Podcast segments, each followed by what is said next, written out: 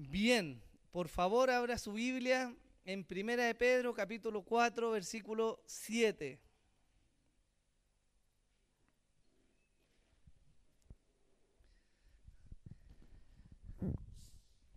Primera de Pedro, capítulo 4, versículo 7 solamente.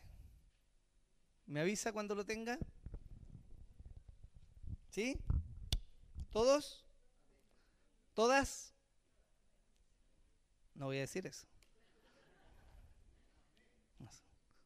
No sé a qué iglesia vino, hermano, pero. Leemos la palabra del Señor que dice: Mas el fin de todas las cosas se acerca. Sed pues sobrios y velad en oración. Solo ese versículo vamos a ver hoy día. Yo no sé si usted en alguna oportunidad ha ido a alguna entrevista de trabajo. ¿Les ha tocado ir a alguna entrevista de trabajo, no? ¿Sí? ¿Le han hecho esa pregunta, oye, ¿y, cómo te ves en cinco años más? ¿Se la han hecho, no? Que uno dice, chuta, no sé si decir que voy a ser jefe o no, voy a, crecer. Pero es una pregunta que se suele hacer en, ese ámbito laboral, ¿no? Y es interesante eh, pensar en esta pregunta, porque algunos se plantean el éxito profesional, otros van a quizás apuntar en su vida a tener una estabilidad familiar. U otros solamente quieren apuntar a tener una buena situación económica y tener un buen pasar en esta vida. Y aunque esta pregunta es súper repetitiva y uno la prepara, ¿cierto? Cuando va a la entrevista y se dispone y esto voy a contestar porque esto quiere la empresa, la verdad que es una buena pregunta para que nosotros podamos meditar respecto a nuestra vida. Porque no somos entes que viven flotando en el aire, ¿cierto? Por lo menos espero eso. No somos entes que viven flotando esperando que, ¿cierto?, las cosas nos lleven para allá o nos lleven para acá, ¿o no? Tenemos proyectos, objetivos, tenemos metas, hay cosas que queremos alcanzar. Y esas cosas que queremos alcanzar demandan de nosotros nuestro esfuerzo, nuestro tiempo, nuestra dedicación y nuestra energía, ¿o no? ¿Sí o no? Por lo tanto, plantearnos esa pregunta es importante para saber hacia dónde estamos dirigiendo hoy nuestra vida. Si usted le pregunta a los niños qué desean ser más adelante, ¿qué le dicen los niños? Ese es un niño muy espiritual. ¿eh? Los niños seguramente le van a decir quiero ser más grande para poder jugar a otras cosas, ¿o no? Cuando le pregunta a los adolescentes qué quieren ellos, seguramente alguno le va a decir que quiere ser mayor de edad para hacer lo que quiera o no, para mandarse solo. Los jóvenes post 18 ya no están pensando en jugar, sino que más bien están pensando en sacar una carrera, en tener un título y en cómo el día de mañana van a manejar un Ford Mustang, ¿cierto? Y una vez que obtienen el título, están pensando entonces ¿Cómo van a disfrutar su vida? ¿Cuál es el próximo viaje? ¿Dónde va a estar la casa de sus sueños? ¿En qué colegio van a ir sus hijos? Y seguimos avanzando en la edad. Ya más grande, comienza, ¿cierto?, el hombre a cosechar lo que ha sembrado y comienza a pensar en su familia. Y en cada etapa de la vida, hasta la vejez, el hombre se va haciendo preguntas que lo van llevando de alguna manera a ver qué objetivo más le falta alcanzar. Plantar un árbol, ¿cierto? Escribir un libro, dicen algunos. Y de repente llegamos a la vejez y algunos comienzan a preguntarse, bueno, ¿qué hicieron en su vida? Algunos se preguntan, ¿para qué sirvo ahora? Y otros se cuestionan si lo que hicieron en su vida valió la pena realmente. Todo esto a la luz claramente de una persona que ha tenido una vida normal, estándar, ¿no? Pero fíjese que hay episodios que cambian las vidas. Porque ¿qué pasa respecto a estos cuestionamientos o estas proyecciones para aquellos que están enfrentando una enfermedad terminal? Y no están pensando en sacar el mejor título, ¿cierto? En comprarse la casa de sus sueños, seguramente. ¿O qué pasa cuando uno de tus hijos no está bien ¿O qué pasa cuando pierdes a tu cónyuge a una edad temprana en tu vida? Seguramente los lineamientos de tu vida no van a ser los mismos que te habrías planteado como una persona normal, ¿o no? De alguna manera parece que las dificultades en la vida nos ayudan a no ser tan terrenales. Y nos ayudan muchas veces las dificultades a afinar los objetivos de la vida que nosotros tenemos como cristianos. Porque al final del día, si bien hay cosas que son loables y que no son pecaminosas en sí mismo, no todas las cosas valen lo mismo, ni no todas las cosas son dignas de que nosotros destinemos nuestro tiempo y nuestra vida. De hecho, nada nos dice que el día de mañana vamos a vivir como nosotros estamos pensando, ¿sí? ¿Se acuerda o no? Antes de, de octubre del 2019 fue. Todavía me acuerdo porque me tocó predicar y yo dije en esa predicación, las cosas pueden cambiar de un día para otro. Y que vos la tendalá, hermano. Siempre me acuerdo de eso. ¿Cuáles serían nuestros planes si nos avisaran que nos quedan dos días de vida? ¿A qué dedicaría su tiempo? ¿Cuáles serían sus proyectos si nos dijeran que en un año todo se va a acabar? Y lo que está haciendo Pedro en este versículo con nuestros hermanos es traer a sus mentes algo que es inminente, algo que va a pasar sí o sí. No hay forma de evitarlo, no hay forma de arrancar de esto. ¿Qué es lo que Pedro está diciendo? Que el fin de todas las cosas se acerca. Y él quiere poner esta idea en la mente de los expatriados, porque es necesario recordarle a ellos lo que ha de venir. Porque a la luz de lo que viene, ellos van a poder dirigir sus vidas ahora. Por eso esta pregunta que yo les hacía al inicio es tan importante para nosotros. Porque si pensamos que vamos a vivir 80 años más, que vamos a tener una vida de lujo, seguramente nos vamos a proyectar de esa forma. Pero si supiéramos que el fin está a la vuelta de la esquina, ¿no cambiaríamos acaso la forma en que vivimos? ¿No cambiaríamos las prioridades que tenemos? ¿No pondríamos mayor esfuerzo y dedicación a otras cosas? De eso es lo que vamos a hablar el día de hoy. La enseñanza se titula El fin se acerca y lo vamos a ver a través de tres puntos que están muy claros ahí en, este versículo, que es primero una inminente realidad, segundo, en medio de todo, sobriedad, y tercero, ahora, sobre todo, ora. El apóstol parte diciendo entonces, mas el fin de todas las cosas se acerca. Y para entender este versículo tenemos que ir un poco más atrás, a los inicios del capítulo 4, cuando Pedro nos viene diciendo que Cristo padeció en la carne y es necesario entonces que los expatriados consideren aquello.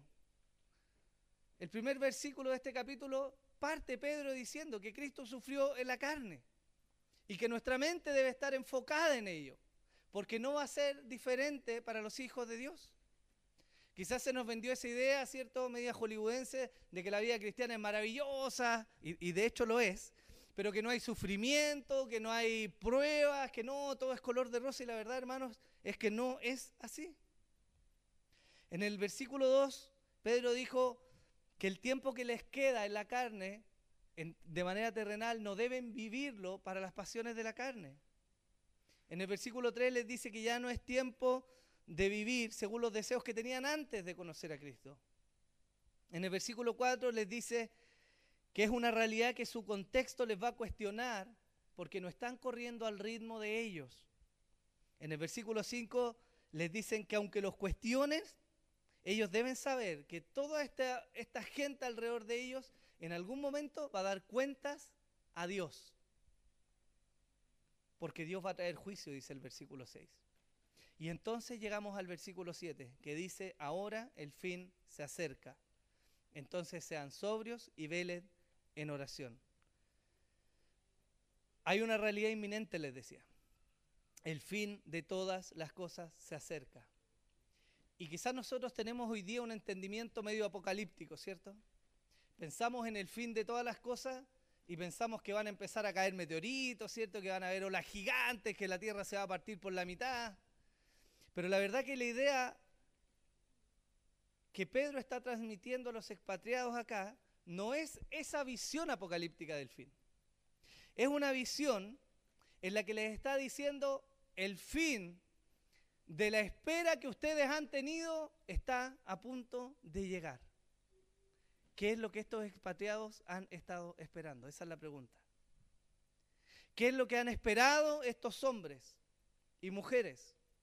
Con tanta pasión y con tanto deseo que incluso han llegado a dejar sus hogares y han partido y no han renunciado a su fe porque algo están esperando. ¿Qué están esperando estos expatriados? Ellos están esperando a su Señor. Y Pedro les está recordando de nuevo, no que va a llegar este cataclismo masivo en la tierra, les está recordando que se aproxima el fin de la espera que ellos han tenido, que su Señor está a la vuelta de la esquina, que en cualquier momento Jesús va a regresar. Seguramente recordaban estas palabras que quedaron escritas que el apóstol Pablo había dicho. ¿Por qué estáis mirando al cielo? Había mandado a escribir, perdón. Este mismo Jesús que ha sido tomado de vosotros al cielo, así vendrá, como le habéis visto ir al cielo. Y esto es un recordatorio maravilloso que es capaz de alentar los corazones. Porque luego de tanta espera, luego de tantas cosas que han tenido que pasar y de tanto sufrimiento, Pedro les recuerda que están hoy día mucho más cerca que antes de encontrarse con su Señor. Es como cuando un hombre y una mujer están enamorados y están en la cuenta regresiva para el día de su matrimonio. ¿Lo han visto, no? ¿Cómo cuentan los días? ¿Lo han visto, no? Ayúdanos, Señor. Vamos a tener un retiro de matrimonio, hermano, de aquí a fin de año. Mucho más allá de la ceremonia, mucho más allá de la primera noche juntos, un matrimonio ordenado, ¿cierto? Claro, está esperando esa cuenta regresiva para el primer día del resto de su vida juntos. Eso es lo que están esperando. Yo creo que cuando uno se casa, ¿cierto? Uno no está pensando mayoritariamente en la celebración que va a haber y en el baile, uno le da maní, eso tiene que pasar. Y por amor a lo invitado, uno está pensando en la vida que viene a partir de ahí, en cómo se van a enfrentar las dificultades, en cómo se va a compartir la vida, cómo se van a acompañar, cómo van a criar, cómo van a formar familia. Eso es lo que Pedro está poniendo en la mente de los expatriados. Se acerca ese día del encuentro, donde van a estar ahora sí con su Señor para el resto de sus vidas. ¿Qué efecto cree usted que esto tiene en los hermanos? ¿Qué cree usted que esto provoca en los expatriados? Ánimo, ¿no? Fortaleza. Esto les entrega esperanza. Esto les da paciencia para soportar las aflicciones. Esto provoca en ellos gozo y un deseo genuino por la santidad y por agradar a su Salvador, porque están prontos a encontrarse con Él. Y hermano, esta es una noticia maravillosa, porque más allá de avisar ese mensaje en que uno dice, arrepiéntete porque el Señor viene a la vuelta de la esquina y todos tiritamos, ¿cierto? Y nos imaginamos ese terror.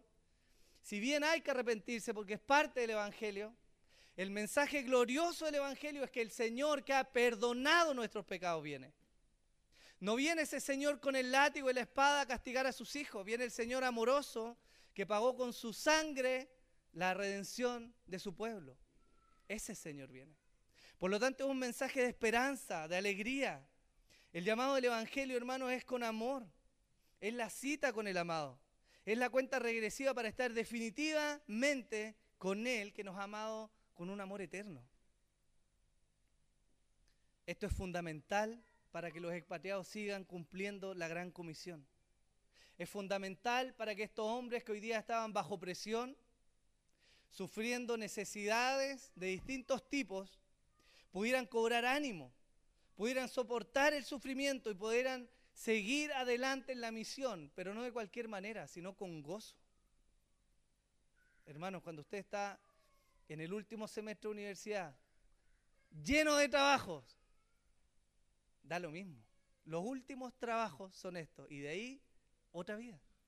El último esfuerzo, la última parte del trayecto y usted se esfuerza, es como cuando un maratonista está corriendo, ¿cierto? Y corre y corre y ya está cansado, pero logra vislumbrar la meta y no importa lo adolorido que esté, lo cansado que haya llegado a ese punto, él vio la meta y él va a seguir hasta terminar, porque está a nada de llegar. Y esto es lo que Pedro está poniendo en la mente de los expatriados.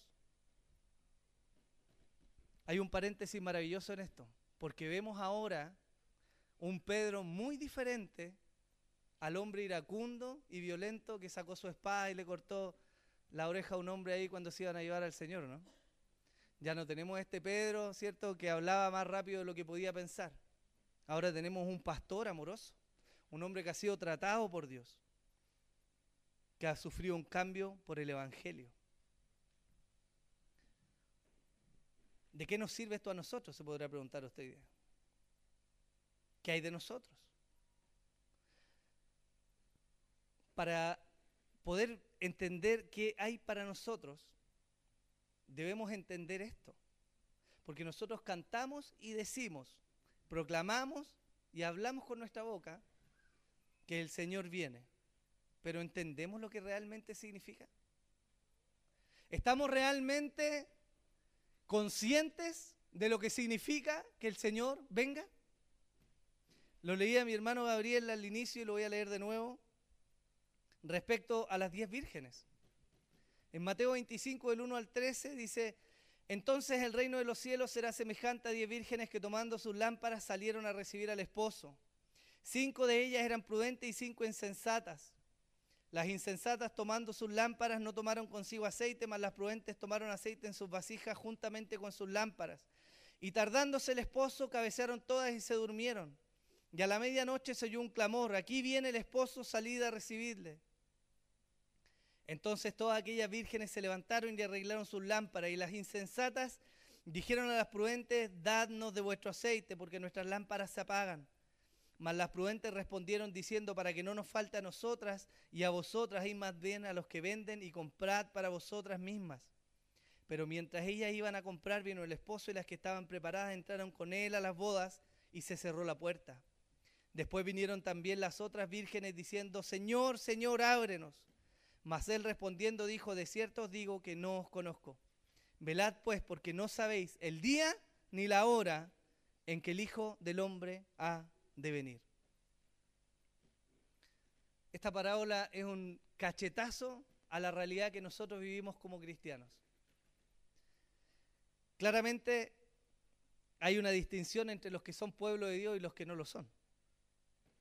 Pero una realidad de aquellos que son pueblo de Dios es lo que Pedro está trayendo a la mente de los expatriados.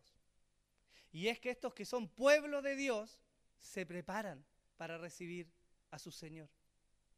Porque el pueblo de Dios no va a recibir al Señor con una gran casa diciéndole, mira Señor, esta es mi casa que construí. Y no es malo construir casa. Ni le va a decir, Señor, mira mis títulos y mis doctorados y mis magíster que saqué. Aunque no es malo estudiar y sacar postítulos. Ni le va a decir, Señor, mira la familia que creé y le va a mostrar a todos sus hijos. La iglesia se prepara para recibir a su amado. Y eso es una característica y una señal de la iglesia. Por lo tanto, ¿de qué nos sirve a nosotros esta primera sección de la enseñanza? Nos debiera llevar a cuestionarnos. ¿Nos encontraría si el Señor viniera hoy día? Nos encontraría anhelándome, anhelándole, perdón, o simplemente en los asuntos diarios de nuestra vida? ¿Cómo nos encontraría el Señor si viniera hoy día?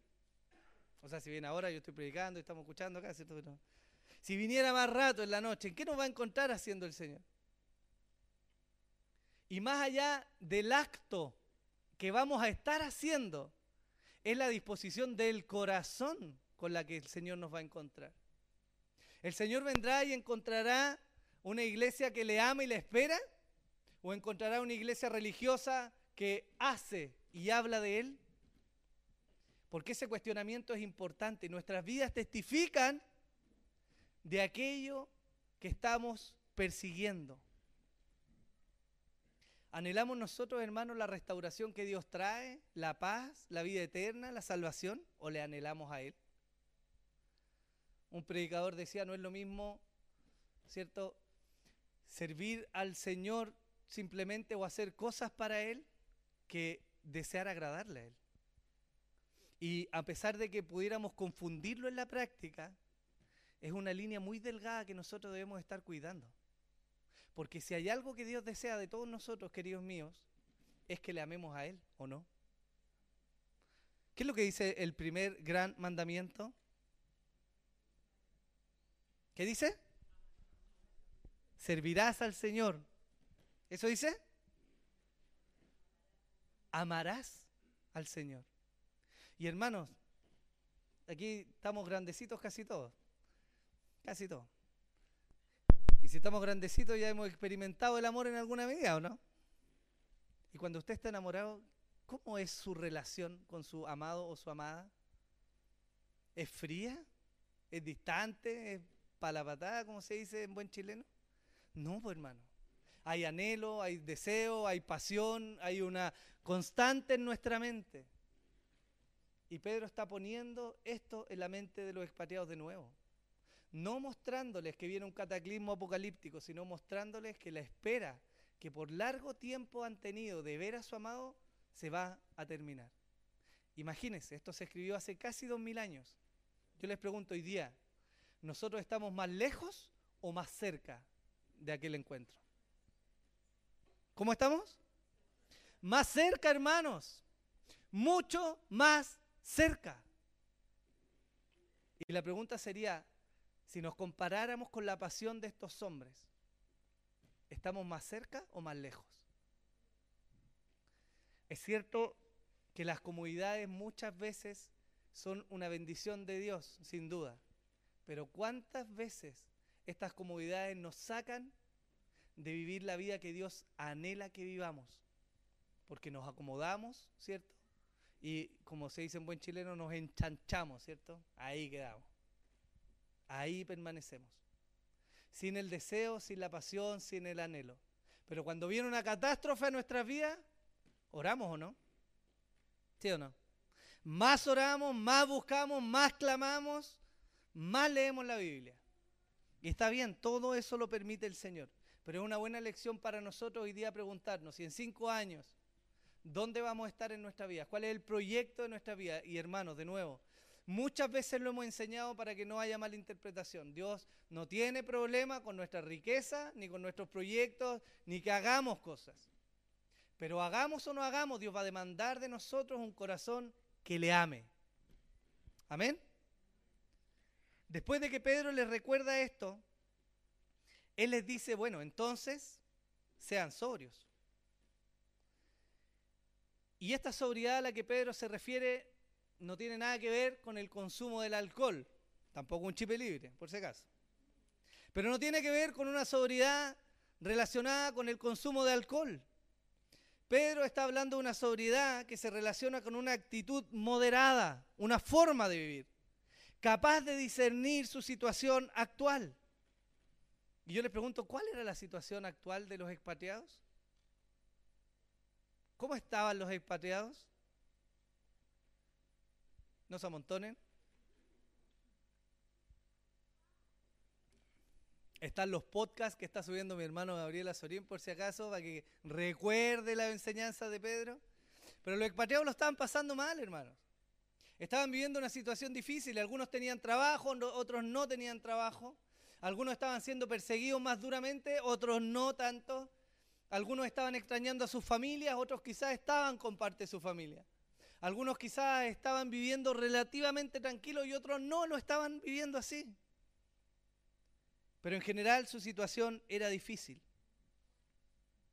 Y me gusta esta frase popular que dice que la noche es más oscura justo antes de amanecer. Porque de alguna manera grafica la esperanza que viene después de los momentos difíciles. Y Pedro les pide a ellos sobriedad, es decir, una capacidad de reacción mesurada ante la adversidad que están viviendo. Y fíjense que en la práctica nosotros tenemos con estos dos extremos de personas. Ahí usted se identifica dónde está. Y tenemos el Evangelio también. Pero hay personas que minimizan los sucesos. Algunas personas limitan la dureza de la realidad actual pensando que nada de lo que ocurre es significativo. Para algunas personas la muerte, los problemas económicos, las enfermedades, todo eso, ah, da lo mismo, es algo trivial, total nos vamos a ir al cielo, eso, nada de eso importa.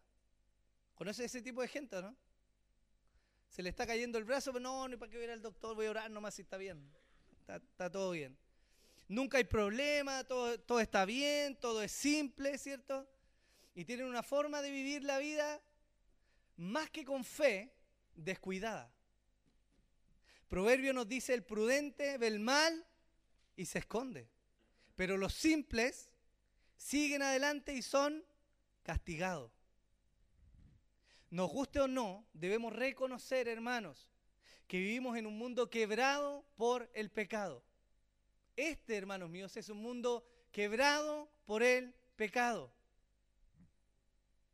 Y las consecuencias de vivir en un mundo así son sufrimiento, dolor y desánimo. Por lo tanto, aunque Dios nos permita vivir buenos momentos en esta tierra, no pensemos que de esta realidad o de esta vida vamos a sacar lo mejor que Dios tiene para nosotros. Porque vamos a ver momentos difíciles. Vamos a sufrir en medio de esta tierra quebrada. Eso es ver la realidad. Por lo tanto, no la minimicemos. Las personas que minimizan lo que es la vida en esta tierra, tienden muchas veces a ser personas indolentes, personas lejanas, personas que no se relacionan con los que están sufriendo. Y quiero contar esto, no voy a dar nombres, pero el otro día me emocionaba escuchar a un hermano que me decía y me hizo reflexionar, que me decía, bueno, está orando más en este tiempo, decía, y, ha sido increíble porque está orando y Dios me permitió orar por una situación al punto de que sentí el dolor de esta persona que lo estaba pasando mal. Entonces mi oración dejó de ser una oración, Señora, sana o haz esto por alguien, sino lloré conociendo el sufrimiento de mi hermano. Y yo dije, wow, ¿no querrá eso el Señor de nosotros? Porque cuando hay sufrimiento en este mundo, ¿no nos dice la Biblia que lloremos con los que lloran, no?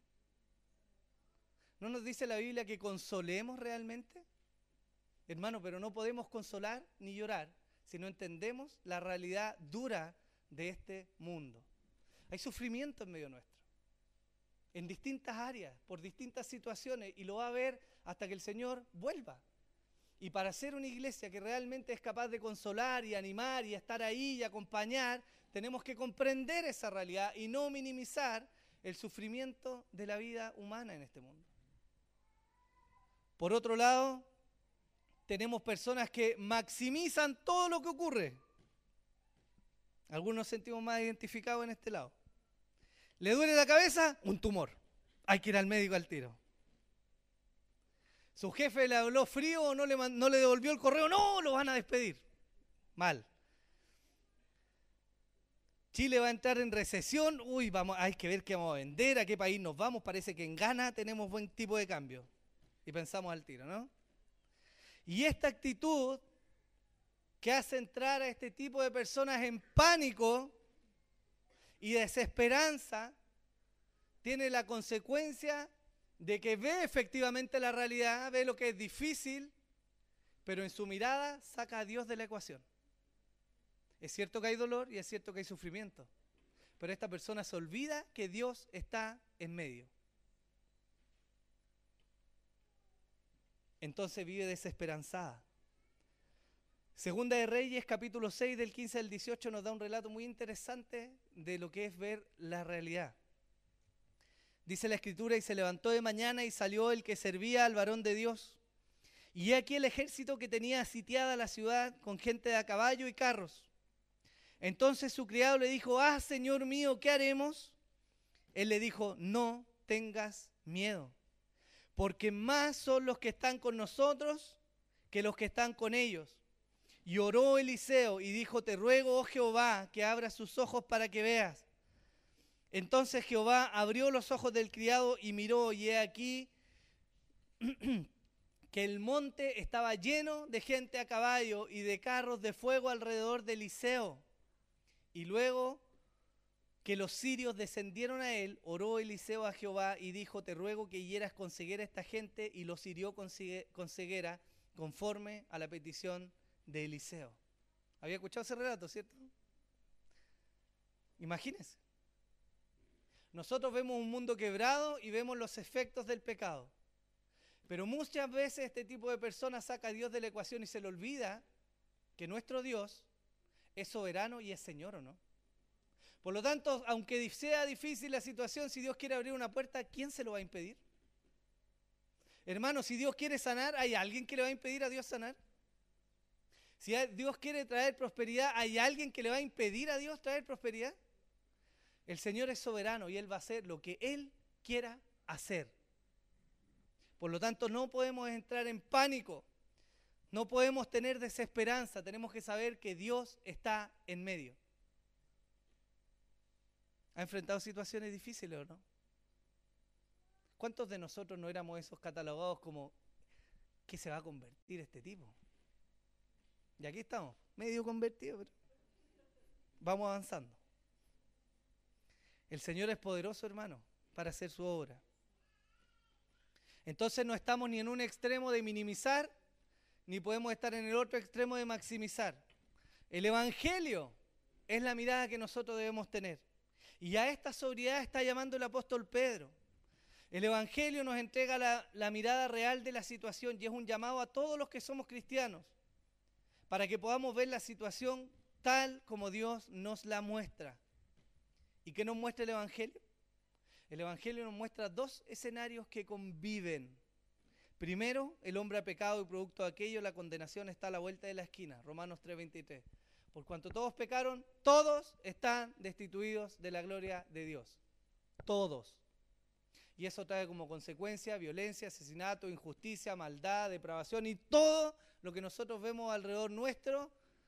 Y no solo alrededor, sino lo que está... ¿Dónde?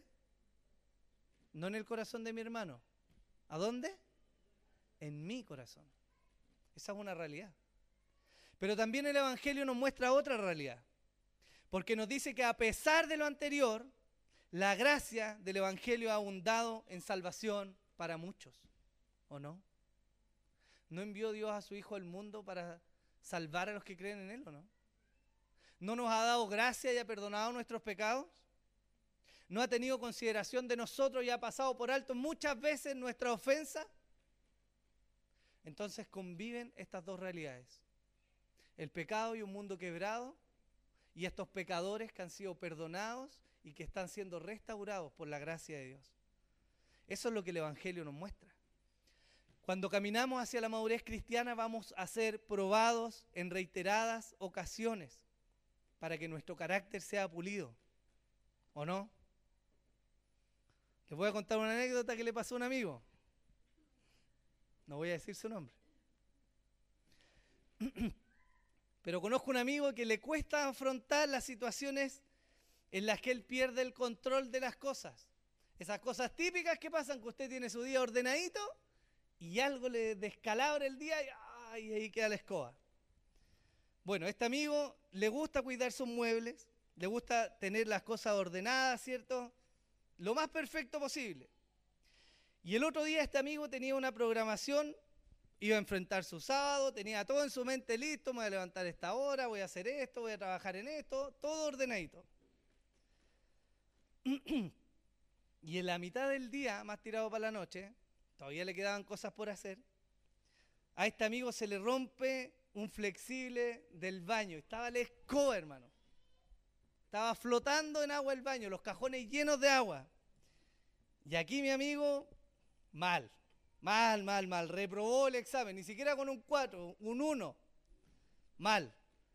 Lejos de mirar la situación y actuar con sobriedad, que es lo que Dios nos pide, este amigo pasó un mal rato con algo tan simple. Guateó, literalmente. En todos los sentidos que usted lo quiere imaginar. ¿Era la situación terrible? De alguna manera, sí, más o menos. Usted sabe que el agua y los muebles no son amigos, ¿cierto? Tampoco el agua es amiga de los pisos. Y todo eso cuesta trabajo. Por lo tanto, no era una situación para tomar tan a la ligera. Pero esta situación tenía solución, ¿o no? ¿Qué cree usted? No, ir cortar el agua, ¿no? Esto, así. si mi amigo hubiera sido sobrio y hubiera tomado todo con calma y agilidad, no habría tenido una pizca de estrés en ese momento. Pero estaba estresado este amigo. Y, y esto es solo un ejemplo de lo que nos pasa en la vida diaria. A eso nos está llamando el apóstol Pedro, a mirar la vida con sobriedad. Hay cosas mucho más relevantes que otras y todas las cosas hoy día tienen solución. Hermanos, lo más difícil y lo más importante que nosotros no podemos solucionar, ya lo solucionó Dios, que es nuestra muerte. Fuera de eso, no hay nada en lo cual Dios no pueda obrar. Y no hay nada tan relevante como la vida misma. Y eso Dios ya lo solucionó. Entonces, tenemos este llamado a ser sobrios. Y eso demanda de nosotros, hermanos, el esfuerzo de aprender a reconocer el Evangelio, para que podamos ver realmente las cosas como Dios las ve y podamos valorar lo que Dios valora y entonces podamos vivir conforme lo que Dios quiere, ¿o no? ¿Cómo alcanzamos este tipo de vida? Dos cosas del ABC del cristianismo, del AB si usted lo quiere. ¿Cuáles son las dos cosas más básicas que a usted se le vienen a la mente cuando hablamos de cristianismo? Lo básico de lo básico, eso que ya, de hecho ya se lo enseñaron a los niños ya hace rato. ¿Qué es? Orar y leer. Orar y leer.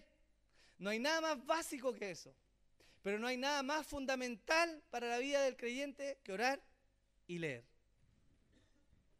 Por eso Pedro concluye este versículo y les dice, y velad en oración. El versículo termina con algo básico, pero realmente fundamental, la oración. Pedro trajo a la mente de los expatriados la realidad de que su amado estaba a la vuelta de la esquina. Les llama la atención, como lo ha venido haciendo en la carta, respecto a su forma de afrontar, de afrontar las dificultades. Pero hay una pregunta que nos sigue dando vueltas. Y es, ok, afirmamos nuestro corazón, avivamos nuestra esperanza, somos cautos en la manera que vivimos, pero ¿cómo, cómo seguimos esperando en lo práctico? ¿Cómo, ¿Cómo hacemos que nuestro corazón no se venga abajo? ¿Cómo permanecemos fervientes en medio de la dificultad? ¿Cómo, mientras la espera aún demora un poco más, cómo seguimos? Y Pedro les dice, oren. ¿Por qué? Porque en la, oración está la presencia del Señor. Ellos han estado siendo instruidos por el apóstol, han recordado las promesas contenidas en las escrituras y ahora son animados a permanecer en la oración, porque esto es permanecer en la comunión con su amado. Jesús nos deja claro testimonio de esto en su vida. Lucas 15, 16 nos dice, mas él se apartaba a lugares desiertos y oraba. Hermanos, si Dios encarnado, si siendo Él quien vino a morar en medio nuestro, nunca dejó de ser Dios, a pesar de que tuvo su humanidad, si Él se apartaba a orar, yo les pregunto, ¿cuánto más nosotros? ¿O no? ¿O somos mejores que Jesús? Claro, porque si somos mejores vamos a orar menos, obvio, ¿sí o no? Jesús nos mostró la necesidad de orar en los momentos difíciles. Mateo 26, 36 en adelante. Entonces llegó Jesús con ellos a un lugar que se llama Getsemaní y dijo a sus discípulos, sentados aquí, entre tanto que voy allí y oro. Y tomando a Pedro, y a los dos hijos de Zebedeo comenzó a entristecerse y a angustiarse en gran manera. ¿Cuántos se han entristecido en este último tiempo? ¿Se han entristecido, no? ¿Cuántos han angustiado? Entonces Jesús les dijo, mi alma está muy triste hasta la muerte, quedaos aquí y velad conmigo. Yendo un poco adelante, se postró sobre su rostro, orando y diciendo, Padre mío, si es posible, pase de mí esta copa, pero no sea como yo quiero, sino como tú. Hermanos, qué tremenda lección nos deja el Señor. A veces las dificultades y las cosas que vamos enfrentando en la vida nos ponen contra las cuerdas, literalmente. Y pensamos a quién vamos a llamar, qué cuenta del banco voy a reventar, dónde pido un préstamo, a quién le pido consejo, qué voy a hacer, qué voy a decir, ¿cierto? Pero se nos olvida lo esencial, hermanos, que es orar, que es llegar delante del Señor. Porque si hay alguien que sabe cómo solucionar las cosas, o hacernos descansar en medio de la dificultad es el Señor. Si hay alguien que nos enseña de dónde obtener fortaleza, de dónde obtener claridad, dónde afirmar nuestro corazón, nuestra esperanza, es la presencia del Señor mediante la oración. Y el apóstol Pedro no termina esto así porque sí, porque eh, había que ponerle algo más es porque es necesario que la vida cristiana, hermanos, por más que recordemos las promesas, por más que tratemos de vivir conforme lo que Dios quiere que vivamos y nos esforcemos y luchemos contra nosotros mismos, es necesario que el cristiano dependa de Dios en todo. Y no hay una mayor muestra de dependencia de Dios que doblar las rodillas y esperar en Él, ¿o no? Yo no sé cómo es cuando usted va a orar. Si usted dobla su rodilla y cae fuego y empieza a tiritar y siente cosas, a veces sentimos la presencia de Dios así y a veces no sentimos nada. Pero sintamos o no sintamos, Dios ha prometido escuchar nuestra oración o no. En el Antiguo Testamento, cuando el templo fue inaugurado, el glorioso templo que levantó Salomón, Dios prometió que su oído iba a estar atento allí a la oración de su pueblo. ¿Se acuerdan, no? Después avanzamos en la historia y vino Jesús, el verdadero templo. Él es el verdadero templo. Y Él ascendió a los cielos para interceder a la diestra del Padre por nosotros. Pues no solo ascendió al cielo, sino que además rasgó el velo que hacía esta separación entre el pueblo santo y los que podían llegar a la presencia de Dios. Y nos dio acceso a todos los hijos de Dios libremente para llegar delante del Padre. Y como si eso fuera poco, nos dejó además al Espíritu Santo que nos ayuda a orar cuando no sabemos cómo orar, ¿o no? ¿Dice eso la Escritura o no? Entonces no estamos en mejores condiciones para doblar nuestras rodillas y expresar y abrir nuestro corazón al Señor, ¿o no? No estamos, hermanos, en una mejor condición de derramar nuestro corazón delante de Dios, de expresarle nuestras tristezas, nuestros temores, nuestras angustias, nuestras necesidades. Porque aunque Dios maravillosamente obra por medio de su iglesia, también desea afirmar nuestra fe por medio de la comunión íntima, usted y Dios. Y eso es algo a lo que Pedro nos está llamando. Podemos mantenernos un tiempo en pie, podemos prevalecer por nuestras fuerzas un tiempo, pero si no estamos en oración, hermano, nos va a pasar la cuenta tarde o temprano se va a mostrar más la chuleta que llevamos dentro, como dice un amigo, que la espiritualidad. Se nos va a ir la capacidad de ser sobrios. Se nos va a ir la capacidad de ver con claridad. Y vamos a andar real y literalmente en la carne si no estamos orando. El Señor dijo, velad y orad para que no entréis en tentación. El espíritu a la verdad está dispuesto, pero la carne es débil. Si enfrentamos necesidad y tentación, el Señor nos dice, velen y oren.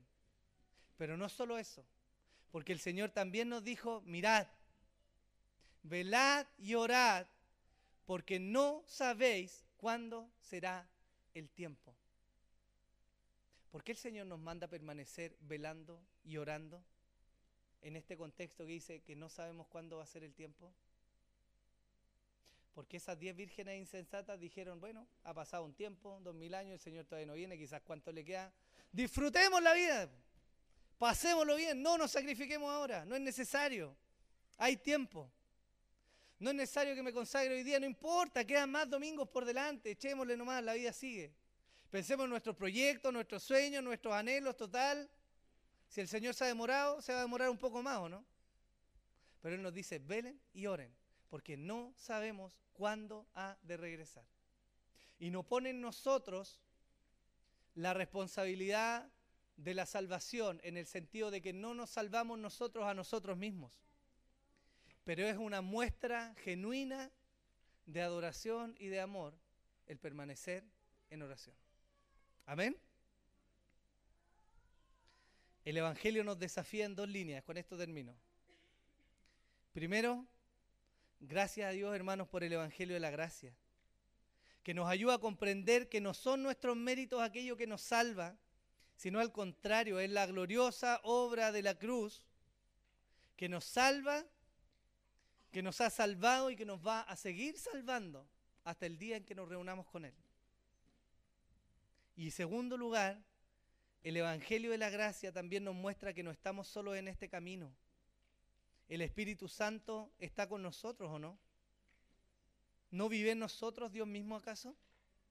¿No dijo el Señor, hermanos míos, cuando los mandó en misión, y en ese contexto de misión les dijo, yo estaré con ustedes todos los días hasta el fin del mundo? Hermanos, nosotros fallamos, guateamos, nos equivocamos, somos desleales y todo lo que quiera, pero hay alguien que jamás va a quebrantar su propia palabra, y ese es el Señor. Y si Él prometió estar con nosotros, yo le aseguro que está con nosotros hoy. Amén.